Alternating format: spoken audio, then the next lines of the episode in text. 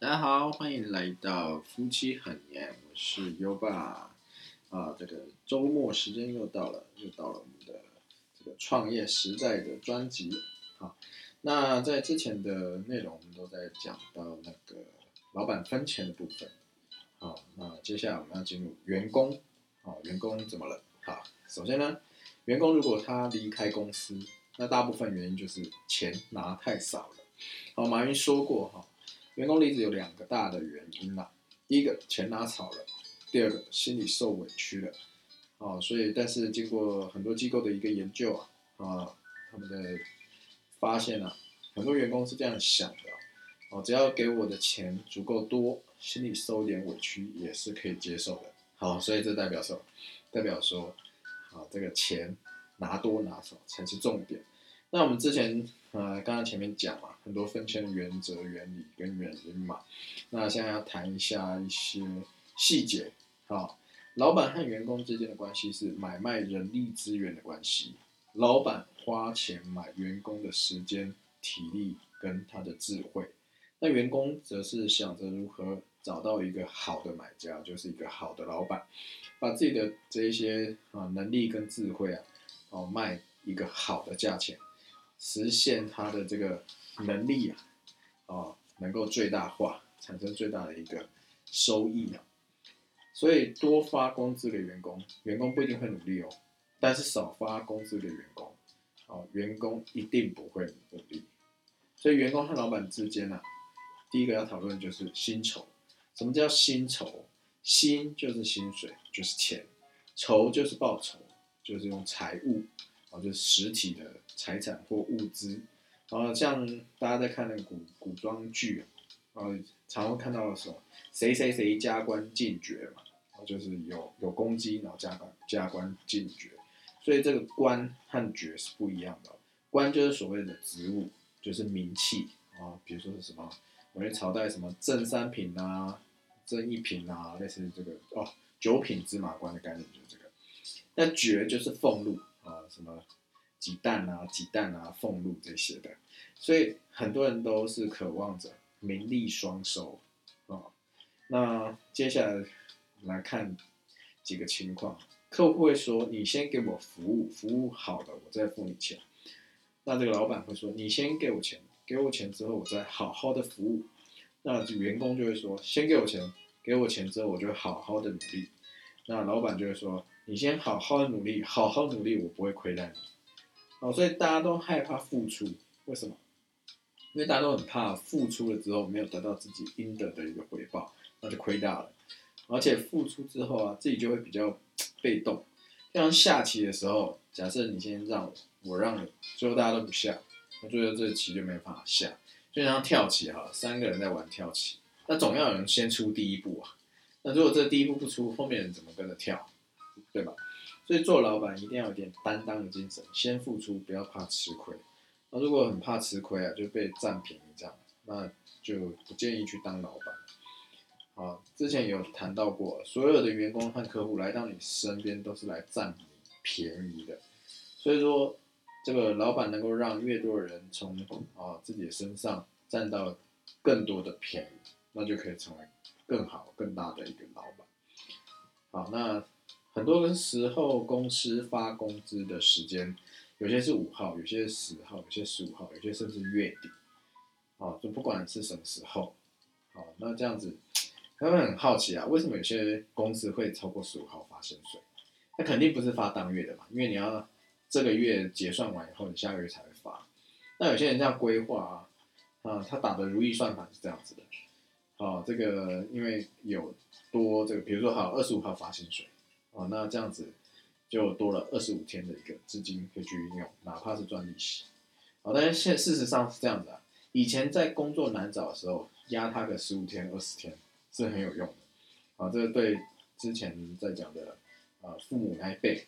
啊，或者是大陆讲七零后是很有用的。那但是到了八零后是很多都没有用的，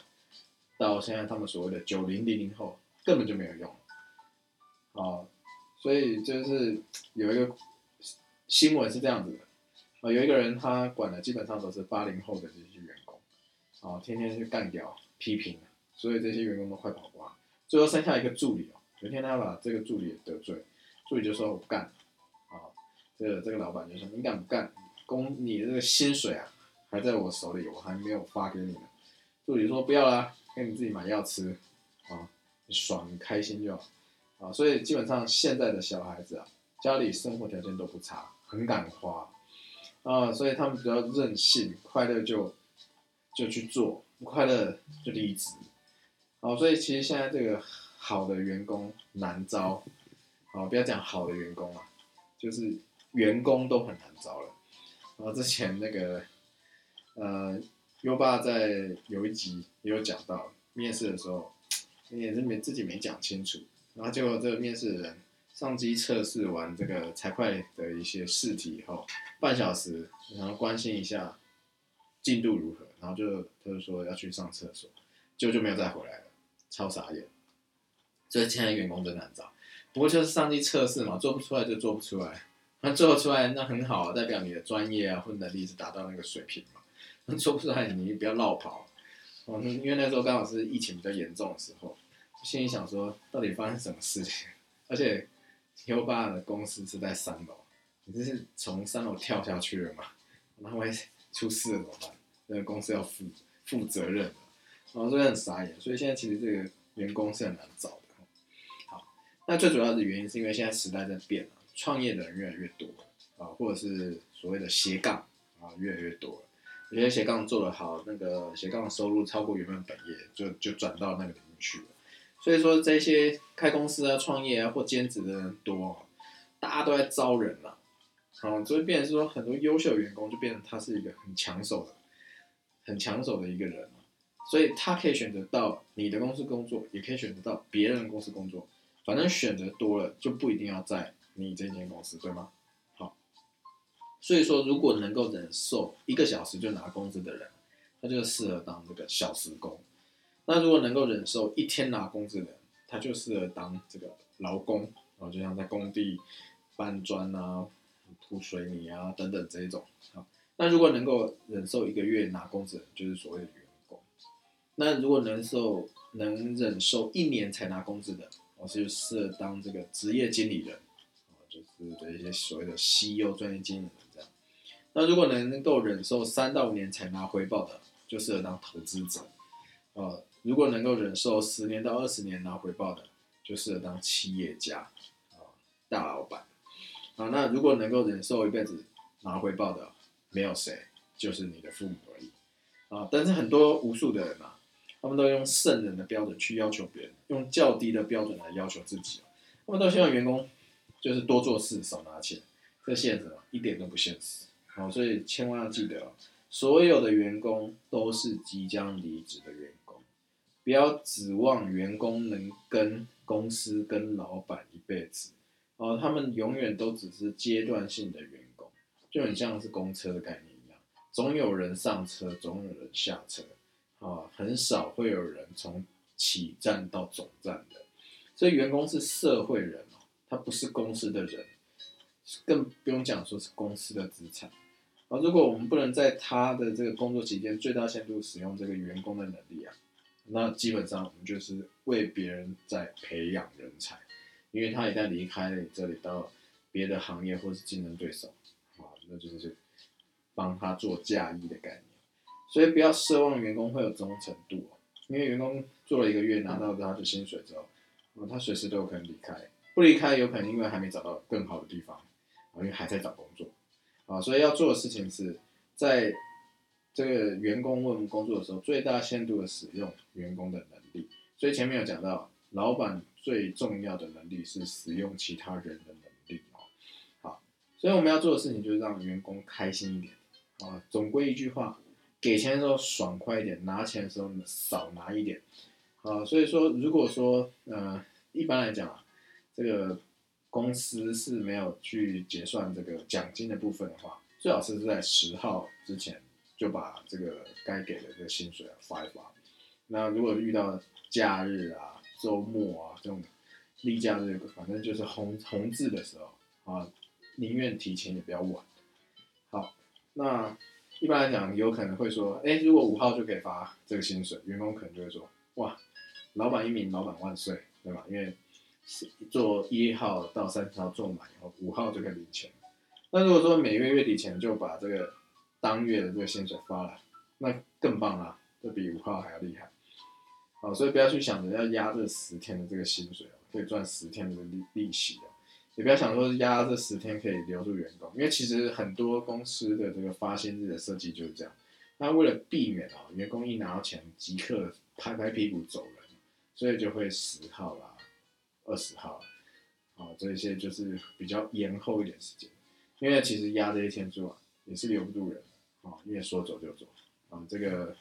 优妈就有讲过哈，那如果真要走，提出来要走，剩下的钱随便送给老板。啊，所以其实这种人是大有人在的，因为如果能力好，到哪里都不用怕。然后，所以要思考一下自己发这个薪水的时间了，该如何去做一个平衡。好，所以把工资发好是提供员工积极性最有效的一个办法，也是业绩提升最直接的一种方式啊。员工不不一定会想着要去跟风这个公司的这个分红啊，但他一定会想办法为自己争取到最高的一个。薪资收入，啊，这就是分钱最大的一个秘诀。很多人为什么不愿意啊为自己去做事啊？就因为做事拿到的钱少啊。啊，每一次员工离职的时候，都要编很美丽的谎言来告诉这老板说他离开的原因。啊，最常使用的就是个人生涯规划。好，但是他只是不想跟我们说你管理有多烂，哦，留给给这个老板留点面子而已。啊，就像那个。有把以前在离开这个四大会计事务所的时候，就因为真的是太累了，而且也会发现说，其实呃，因为我尤爸是没有去考会计师的，因为不想要走这个路，然后也没有很厉害的学历，不是硕士、博士或是海归的大学生、硕士生，所以这一些精英分子太多了啊，那。然后就觉得太累了，身体真的是新鲜的肝都不新鲜了，没办法再继续换钱，啊，所以就决定啊，就是离职，啊，也是用嗯个人就是生涯规划，想要就是到产业去磨练，啊，所以其实大家很常都会听到这种理由，好，所以在这样的很多研究啊，他都会发表说，员工的心里是这样想的，是就是前面讲给的钱足够，心里委屈是可以接受。所以，一个企业啊，一个公司想要变大变强，一定都不离不开人才。所以，发好工资的目的有几个：第一个，吸引人才加入公司；第二个，留住员工好好的工作；第三个，激发员工更大的一个动力哦。好，企业所之所以招不到人，很重要的原因是因为工资的吸引力不够。所以，如果原本的这个这个薪资水平啊，在这个行业中是没有，就是同业中是没有竞争力的，是吸引不到员工加入公司哦。那，就是这些老员工也可能会因为工资低而离开。所以当这个工资高于同业百分之二十的时候，员工就不会把心思放在换工作这件事情上，啊，因为比其他同业还要高。那如果说高于百分之五十的时候，那员工就会害怕失去这个工作而全力以赴。那讲到这边，哦，很多可能老板就想，靠，那我这样给超多的，要比同业高出百分之二十，甚至百分之五十，哎，那我这钱还没赚到，我就发光。好好好，当然啦，因为吸引员工和留住员工，这个薪水是很重要。可如果没有做到这个激发员工去努力的去工作。这还不能算是一个很棒的一个薪酬的一个制度哦。如果无法吸引员工，那肯定就无法留住员工，更不可能让员工努力认真去工作。主要原因是因为这个不懂得如何如何来发这个薪水。好，接下来就来继续谈一下要怎么发薪水。啊，比如说就一个，嗯，因为优巴是属于算行销产业嘛，好，那我们就谈一谈，嗯。美编人员哈，美编设计人员哈，或是网页这个技术人员哈，好，那大概概念上是这样子，好，这个基本上这个网页啊，网页制作的人员，哦，他会有一个基本工资，我们就假设是三万。那因为公司业业绩好嘛，那这样子，那这些都是就是 for example 哈，举例，好，像公司业绩好，那所以要制作网页就很多，可是制作网页客户的要求很多，来来回回改来改去很麻烦，很费时啊，然后这个这个城城市又不好码啊，所以说就是很很花时间。那怎么办呢？那公司业绩量大，要给客户在期限内提供嘛，啊，所以这个原本可能基本工资是三万，好，那就不然这样子好了，那个业绩成长，不然我给你加到三万五，哦，这个一还是觉得太少，就是讲四万、五万、五万五，好，加到六万，其实这个城市设计、也是网页设计这种设计师啊，如果一个月五万、六万已经很多了，啊，这个真的是。相当高的一个薪水，但是效效率还是很低嘛？因为为什么？因为就是很忙，所以他们并不会因希望这个公司业绩好，好，但但是如果说去变一下，不要就是给他固定的这种薪水，给他一个基础的一个工资，一个一个薪资待遇哦，好，那但是要规定每个月必须完成好多少的这个网站网页设计啊。然后每完成一个网页设计啊，就奖励五千块。好，那完成两个就奖励一万块，对吗？好，那假设起始薪资还是一样三万就好了。好，那之前是讲三万一路加，加到五万，加到六万。好，但是如果现在来看一下，同样是先拿三万这个这个保底的这个基本待遇哦，基本工资啊。好，那假设他今天是做了十个网页。那一个加五千，十个是不是五万，五万加三万是八万。好，可可可是原本的这一种固定的方式，有可能他干到了就是六个、七个，他说啊做不来，做不来了。好，那这样子公司是不是少那两三个？那营业额是不是就少了？好，所以说如果改变一下，好，这样子是用这种浮动的方式，好，奖金的方式下去做一个搭配的话，那他的收入提高了，公司业绩是不是成长？好，所以这这是一个思考的一个方式，好，因为其实员工不是傻子哦，啊，通常给多少钱就办多少事啊，啊，所以说人活着不要太精明，你看拿着这个算盘啊，在别人的头上面一直拨算盘那边算，算得过这些人？很难的啦，因为算来算去算的最终是自己啊，所以其实不用那么精明。公司里面就有两种，一种就是为公司赚钱的人。就是所谓的做业务、做销售的这些部门的，还有一种就是为公司花钱，就是所谓的这些啃老单位啊，像行政啊、采购啦、财会啊、人资啊，甚至资讯，有有一些行业资讯也算是，啊，这些都是属于行政后勤的部门啊。这两种发工资的这个薪水的方式啊，应该是要不一样的，因为很多老板为了保持这个平衡嘛。让公司里面大家的收入都差不多，差不多，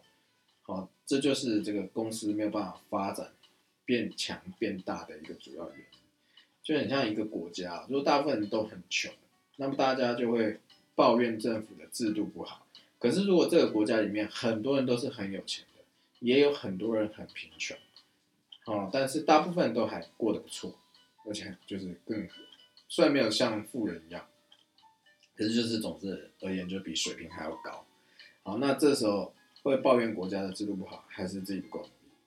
所以一间公司大家都收收入差不多，没有太高的，那是不是大家都会说这个公司不好？可是如果公司里头有人收入高，有人收入一般，有人收入很低，要想一下，收入低的啊，就是快要离职活不下去的人，他会说公司不好，还是说自己不行？哦，肯定会说自己不够努力，所以如果有人的收入高，有人收入低，他只会怪自己不够好，而不是怪公司的制度不好。一个公司什么时候开始高速去发展成长？就是公司里第一名的收入跟最后一名的收入差距拉大的时候。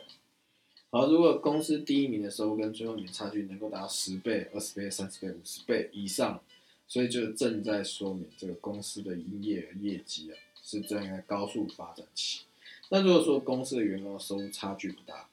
那也在说明一件事情，公司已经开始在走下坡路了，好，或者是说是一潭死水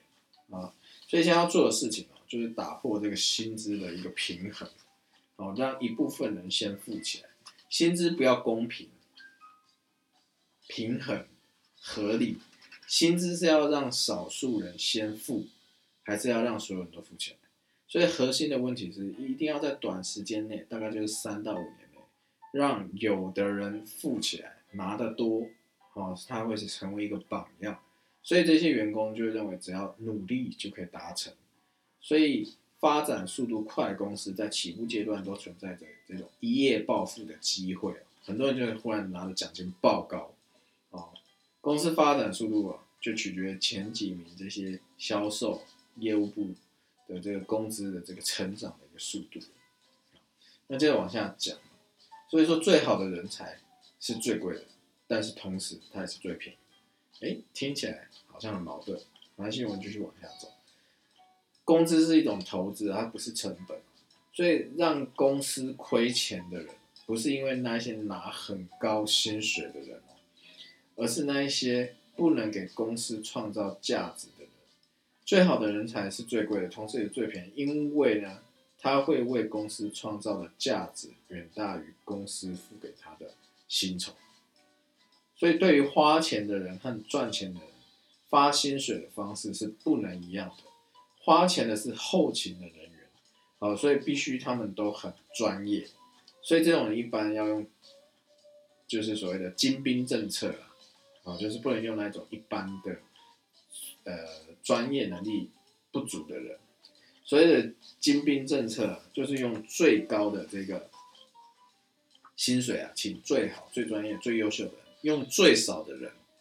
那如果说给的这个薪水太低啊，通常优秀人不会愿意来。啊，这个在 U 八在面试的一些啊财会部门或者是其他行政部门的时候，真的是很有感触的，因为真的是公司的。因为也算新创公司，今年第五年了。那一般来讲，这个呃新创公司能够撑过第一年、第三年，甚至到第五年的这个存活率，基本上大概就在一趴了。啊，所以这个公司存活也不容易。你要说请很好的这些薪资啊，去找到很好的人才，真的有困难。啊，所以其实面试进来的质量真的是没有想象中的好。好，那那。就所以这样优秀人就不太愿意，所以你你有跟他谈啊，比如说是我有一些额外的 bonus 啊，或者一些分红啊、股权啊等等啊，这样就有机会。好，那再接着我们现在想哈，很多老板呢，他为了想要省钱，就没有去找那种比较专业的人去来做这些行政后勤的一些工作，所以表面好像把钱省了。但是同时也是把公司的这个营业额和利润给省掉哈。好，那我们举例来看哈，假设我们现在花大概一个基本的一个待遇两万五去请一个财务人员有可能每月账哦都算不平哦，报表都结不完。好，那如果我今天花三万去请一个财务人员，有可能每月报表数数据哦，哦就。除了能够准时结账以外，还可以提供报表数据来做一个参考跟决策。好，那如果我今天花了五万去请一个财务人员，哦，那就除了能够去做一些财务分析之外，还有可能去做一些合理的节税，哦，可以省掉一些财务成本。那如果花七万、八万请一个财务啊，哦，就有可能说他会把这个资金啊做一些理财啊，啊，会运用啊、投资啊，啊，总而言之，这个这个财务人员。并不是只是花钱的部门而是可以赚钱的部门。所以大家一定要记住一个重点：这个薪资是投资，而不是成本。如果投资回报不成正比，就开除员工；那如果投资回报成正比，就加大这个投资。所以这个老板不要怕多给员工这个薪水，啊，记住啊，让这个公司让老板亏损的、亏钱的，不是那些高收入的人。而是那些不能给公司创造价值的人，这很重要啊！这个无法为公司带来价值，好，那给他的不是薪水高低的问题，而是会让公司无法继续成长。所以，最好人才是最贵，同时也最便宜的原因，是因为这一个最好的人才正在为公司创造的价值是远大于公司给他这些薪酬。好，所以那我们继续往下讲哈。那很多人呃身处这个公司的重要岗位啊，那如果说收入不够高啊，他可能就会有一些想法。哦，就是给可能造成贪污啊、挪用公款等等，所以为了让这些身处高位的人能够安心工作，一般都会采采用一种叫做高薪养廉的一个原则，给了足够这些这些高薪哈，他就没有必要去做这些嗯不好的事情、铤而走险、犯法事情，因为哦这代价太高了。那如果因为不廉洁而被人家开除 fire，那失掉这一份工作，那不是损失就很大？哦，因为同时也是希望这些人能够稳定下来。那如果这些人走了，公司是有巨大损失的。哦，那就要再找一个新人来做这个财务这个关键岗位。啊，所以采用忠诚原则。好，好，那什么是忠诚原则呢？好，比如说在公司待的时间越久，我就给了这个，比如说是年资奖励等等。然后就好处就越多，那每每做一年呢，就多少年资加几，好，你做两年就加几多少，这样就可以让人稳定一点。所以后勤这个人员在离职、跳槽、在做转换、交接是一件很麻烦的事情，好，所以变成是说，我们一定要找专业人才来给我们用，啊，这个这个，因为一个专业人。可以抵到三到五个不专业的人，所以可以省掉很多的麻烦。然后这一些专业人因为不太喜欢考核，所以对自己的收入是有一个基础的一个要求的。那如果感觉少，他就不会被公司用，好，所以就适合用高的一个薪水，再加适当的奖金绩效来发这个薪水。好，那这样是不是就可以让这些就专业的后勤人人员啊，啊，行政人员啊，减少这个跳槽的？几率呢，好，那我们打个比方好了，假如说今天这个哦，算人资好，人资也是算的相当一个专业的一个部门哈，好，假设这个人资专员，他今年新来，啊，他的月薪可能三万一个月，啊，可能过了一年到明年，啊，那他的这个底薪啊就加一千，所以那这个满了一年之后，那是不是底薪就变成三万一？所以如果干了，就是在这个公司待满了五年，那是不是加了五千？那是不是底薪就变成三万？好，所以说他在这个公司待的越久，好处就会越大。那这样专业人才，好，就会留在这边，那是不是省掉很多个人来做他的事情？就是讲到这边，就 真的是想到现在公司有一个状况，哦，这个为什么有些公司真的是不喜欢使用这个怀孕的？员工哦，这并没有做性别歧视或或是什么样的一个情况，但是呃，这所以还是要先澄清跟声明一下，因为这个女性员工去怀孕真的是会造造成公司很大的一个困扰，因为为什么？因为通常嗯，好的员工他可以做比较多人的事情，就像前面讲的，一个专业人可以抵到三到五个不专业的人。所以说，一个专业的人，好的员工，他一旦要请产假、孕假等等，那就要把他的工作分出去，就会造成公司要花更多的人工成本、人力成本来做好他原本可以做好的事情。哦，所以这这个是真的是有感而发了。好，这个，所以这个给员工钱，真的有很多美美尴尬，然后大家可以好好的思考一下。那。大多数啊，这个公司倒闭有两种原因，一个是撑死，一种是饿死。所谓撑死，就是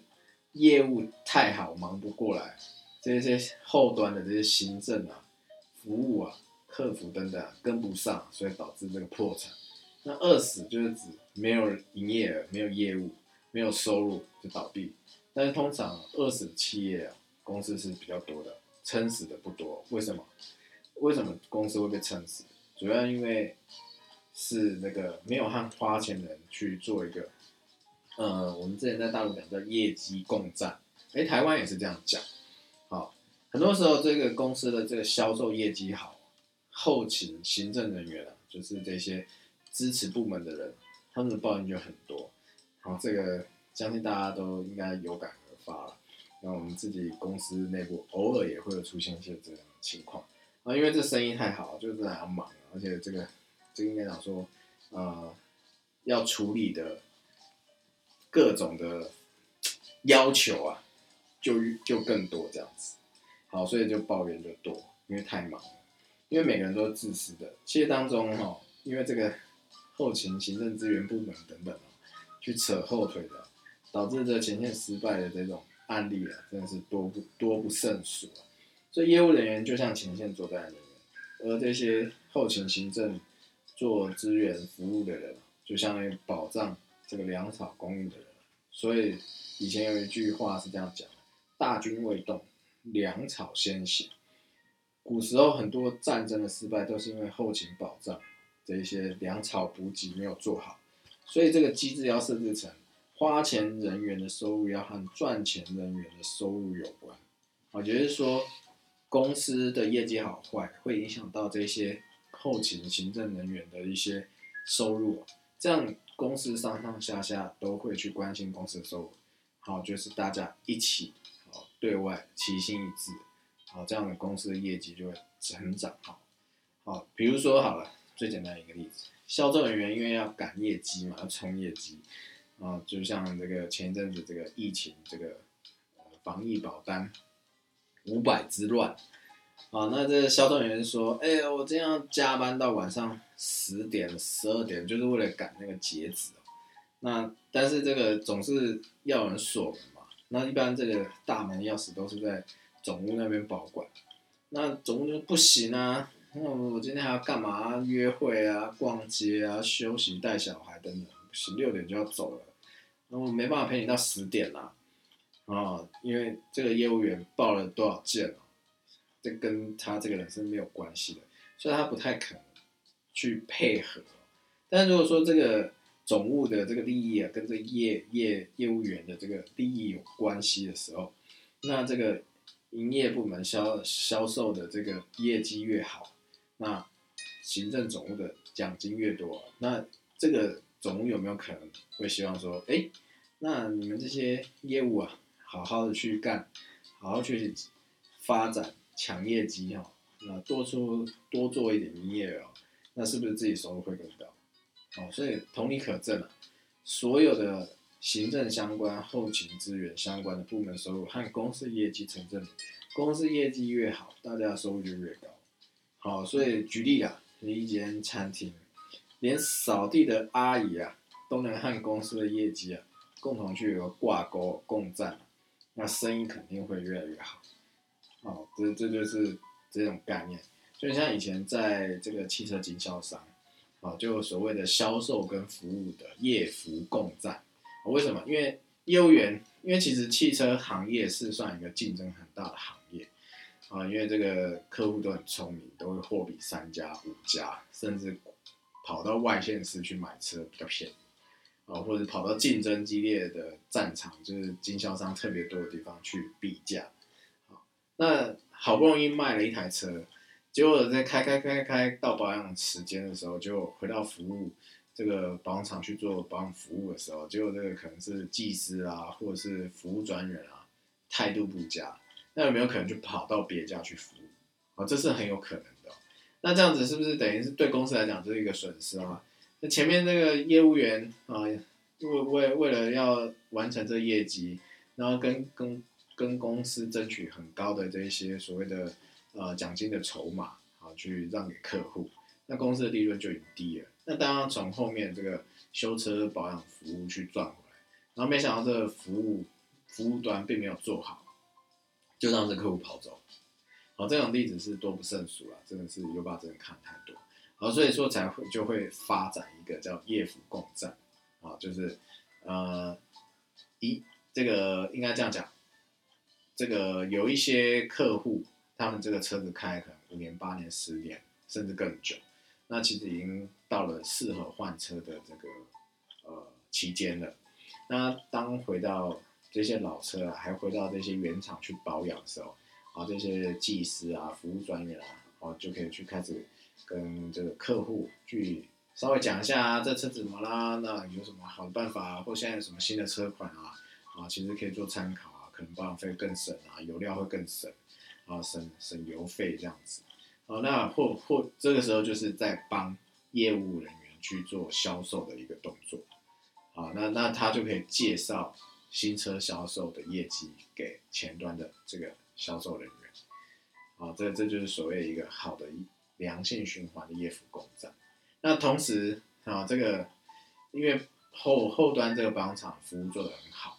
那跟这个业务员之间就是有一个很好的搭配。哦，他也可以去跟他讲说，哎，没关系啊，那你加入啊其他台车，不管是不是我们这个牌子的啊，你也可以来啊，我们这个服务厂来做维修保养服务，啊，或者是介绍你的朋友啦、亲戚啊，一起来这这个保养厂来做保养服务。好，那是不是同时又额外帮这个后端的服务人员啊，去增加他的这个修车的营业额？那这样子的一个机制之下，前面帮后面，后面帮前面，好，就是。大家在一个平衡、和谐、对外是一致去增加公司营业的一个立场之下，那当然公司就可以赚到更多。好，所以这个大概概念上会是这样子。好，所以今天的分享就讲到这边。好，那各位可以再去思考一下，说，哎，公司在给员工薪水这件事情上，哦，有没有可以去调整，好，或者是优化的地方？好，不管如何，啊。我相信都会有更好的一些方式，啊，所以今天的内容就供大家参考喽。好，那我们就先到这边喽，拜拜。